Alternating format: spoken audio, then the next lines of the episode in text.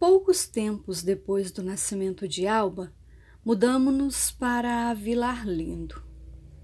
A Vila Arlindo nem precisava entrar nesta história, não fosse o externato Santo Afonso, mas principalmente o crime da prata que aconteceu quando ali morávamos.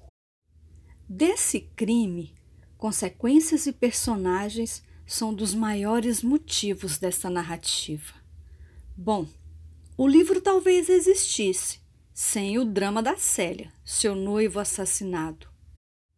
Seu desgosto para nunca mais, suas alucinações, a lenta agonia. Mas assim, isso seria a minha vida de menina, pura e simples. Porém, aqueles anos viveram, por assim dizer, sob o signo dos sofrimentos e mistérios de Célia Martins, que tem de ser por força, ela e suas estranhas vivências, o centro dos acontecimentos que medeiam entre a Rua das Pedras, meus quatro anos, a Casa Grande e minha ida para o externato. Mas na Vila Arlindo, ou porque eu fosse pequena demais, ou porque não conhecêssemos nenhum dos Martins, o drama, ainda que espantoso, dele só nos apercebemos através dos comentários, conversas pelas portas e janelas. Ficaram-me, pois, do trágico acontecido, frases de mamãe, das vizinhas, exclamações de pena, horror pela emboscada que vitimara o moço, que diziam ser belo, ver um príncipe. Palavra príncipe, na boca das comadres da vila, emprestava ao crime um ar de lenda. Ele tão lindo, ver um príncipe morrer assim à traição, dizia a Esther do Moreirinha, guarda-freios do trem. E a moça, bem capaz de ir atrás, contam que nem fala, só diz besteira, presa no quarto, ninguém nem vê ela. Tudo isso dava uma tragédia tão real um mar de narrativa de Trancoso. Donzela louca, encarcerada, príncipe morrendo por ela.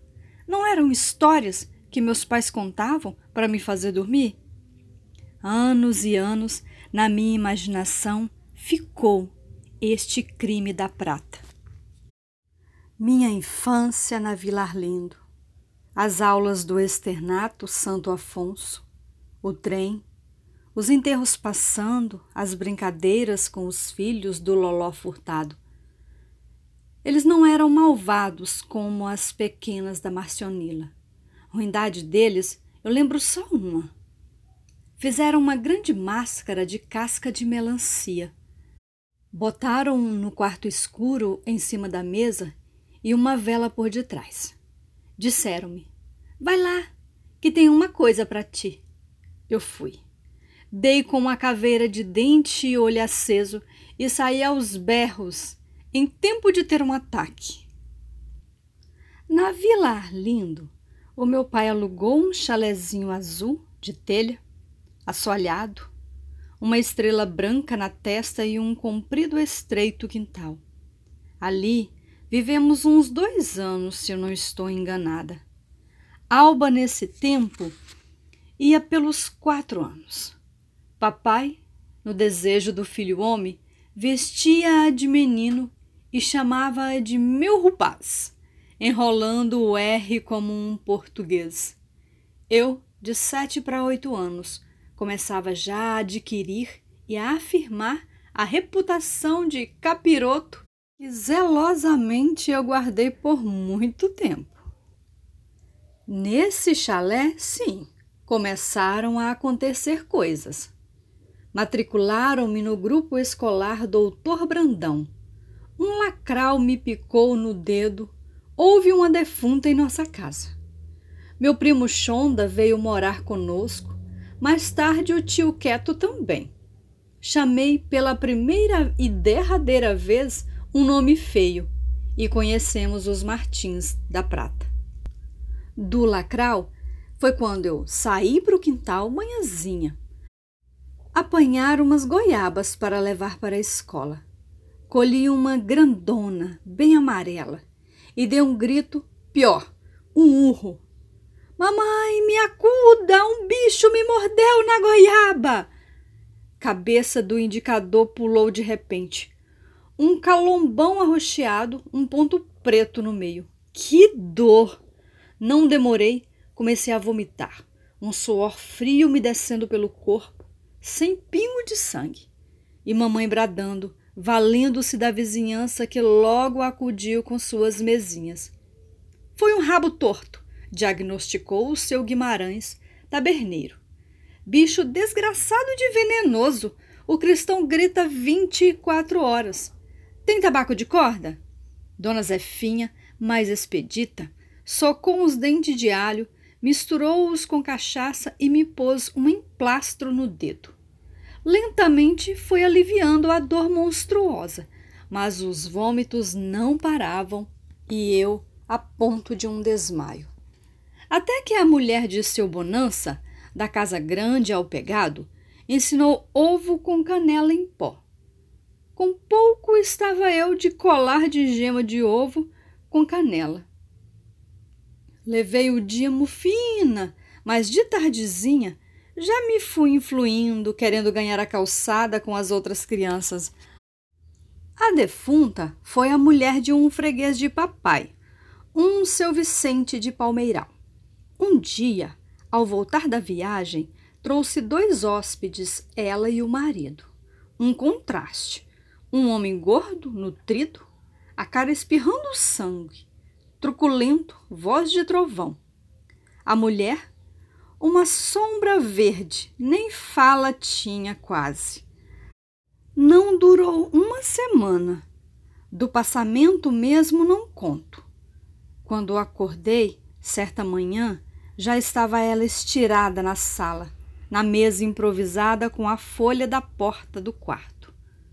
O marido, esse perdera a rompança, o vozeirão debruçado à cabeceira da morta, soluçava manso, desamparado como um menino. Parecia consolo não haver nunca para aquela dor. Depois da saída do caixão, à tarde, fizeram uma fogueira no quintal, com as roupas da finada. Primeira vez que eu vi a morte, assim de perto. E tive grande medo. Levei dias e dias dormindo no quarto com os meus pais. Nos meados do segundo ano do chalezinho, chegou certo dia carta de tio Manuel, de Maritaquara. Papai, antes mesmo de abrir, olhou o verso. Ar estranho farejando algo. Abriu, começou a ler, a testa se encrespando. Em seguida, estendeu-a à mamãe, que interrompera a pilha de roupa que estava passando e de pé estática, indagava com o olhar. Notícias de Maritaquara eram por fruta. Do episódio da fuga aos nove anos, papai ficara assim, sendo um transviado na família. As coisas por lá corriam sem que nunca fosse ouvido nem cheirado. Carta, quando vinha, pedido era na certa. Daí o ar de presságio, de alerta de mamãe. Papai, findada a leitura, o vinco na testa mais cavado mordia o lábio inferior. É teu cunhado, o Manuel, aperreado com o familhão. Pergunta se podemos ter conosco ao menos um dos seus filhos. Fala em mandar o Xonda, um dos maiorzinhos, está ficando taludo. Diz o mano que corta o coração crescerem assim, sem um adjuntório, sem mãe para olhar por eles. Do roçado, ele vem à boca da noite. Os pequenos passam o dia entregues à ordalha, a mais velhinha. Mas que voz ativa pode ter uma menina de 14 anos perante uma récua de garrotes criados soltos como aqueles? Uma pausa fez, ansiosa, grávida de sugestões. O que achas? Mamãe uma ruga de ligeiro escárnio no canto da boca, antes de agarrar a carta que papai pusera sobre a tábua de engomar, disse: É, pedido tinha que ser.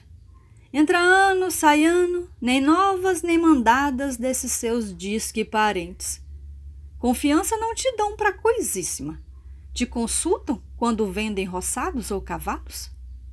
E quando negociaram com a casa de farinha? E disso não cheiraste vintém? Teu pai nem bênção te manda pelo Natal, pelo Ano Novo, como se filho não fosses, um estranho, menos que um estranho. Agora, quando a necessidade aperta, lá está o molongó, o burro de carga do Geraldo. Bem pode dar uma mãozinha. Refletia amarga uns minutos. Sei não, faz lá o que melhor te pareça. Palpite eu não dou. Nesta cumbuca, minha mão eu não meto. Como não metes? A casa é nossa, é teu cunhado, teu sobrinho. Não queres? Não vem. Já não está aqui quem falou. Mas lê a carta ao menos, criatura. Aliás, ele fala em ti. Apela para teu tino, para teu governo. Lê. Quanto mais não seja, por um descargo ao menos. Mamãe, sobrancelhas alçou, juntando os lábios, cética o ar de pessimismo habitual em tais circunstâncias e fez hum, hum, em dois tons. Sentou-se, leu a carta toda, devagar. Retomando o ferro, soprando as fagulhas saindo pela janela da sala de jantar, disse: Escreve logo para ele. Pelo jeito está aflito. Shonda, bem que a mamãe temera, era o pior dor de cabeça mostrou desde os primeiros diazinhos. Não que fosse mal mandado ou respondão. Com ela não se atrevia, nem conosco, tão meninas junto dele. Em casa, falar a verdade, varrendo um quintal, lavando um filtre, rachando uma lenha ou embalando alba, ninguém suspeitava o malandro que ele era. Mas caíssem na asneira de soltá-lo na rua, ah, buscar uma roladeira de água, ah, um paneiro de murici, da cabeça da ponte. Hum. Se era de manhã, podia-se botar a bênção que daquela água, daquele vinho para o almoço não se bebia. Chegava com o sol a pino, esbaforido, suado como um braçal. Mamãe, brava, recebia-o com um irado e sarcástico. Vens agora, hein, seu excomungado? É, agora vem, que a barriga te ronca. Pois vai comer na rua, vai comer boli-boli, pincho. Vai, meu renegado. Raiva, quando muita, nem falava.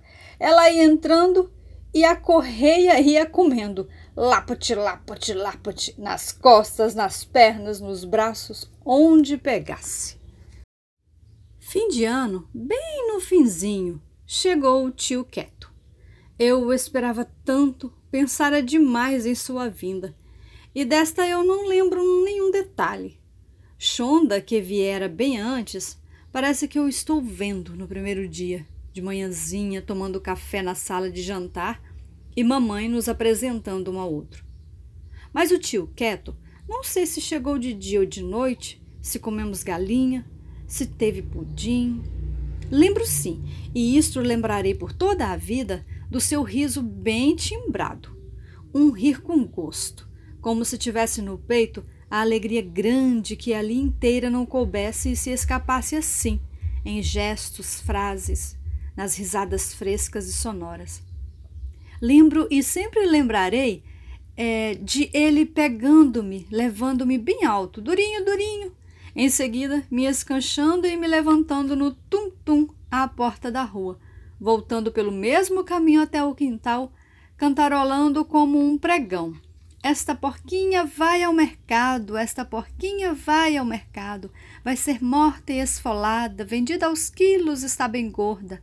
Ora se está, vou guardar e vou ganhar uns bons cobres nesta porquinha. Que bonito era o tio Quieto bem arrumado e cheiroso. Por sua causa, a Rua do Capim, tão modorrenta nas tardes de domingo, deu de ficar buliçosa, as moças repartindo os passeios da cabeça da ponte do campo de futebol pelas nossas bandas. que de amizade novas interesseiras não ganhou mamãe pelo prestígio do cunhado moreno e bonitaço? De quantos presentes afagos não fomos cumuladas eu e Alba por tantas moças suspirosas? Já no acabar de maio, o meu tio Quieto conheceu Elisa Martins. Quanto a Nicota, a pretendente, o tio não lhe disse nenhum até. Quando ela viu o par de mãos dadas na procissão do mês de Maria, a moça teve uma coisa: caiu de cama. E mamãe disse: Ela agora morre. E tu, Anacleto, vais ficar com esse remorso na cacunda. Mas qual? Um pouco estava Nicota na rua, no passeio das cinco horas, naturalmente noutros rumos.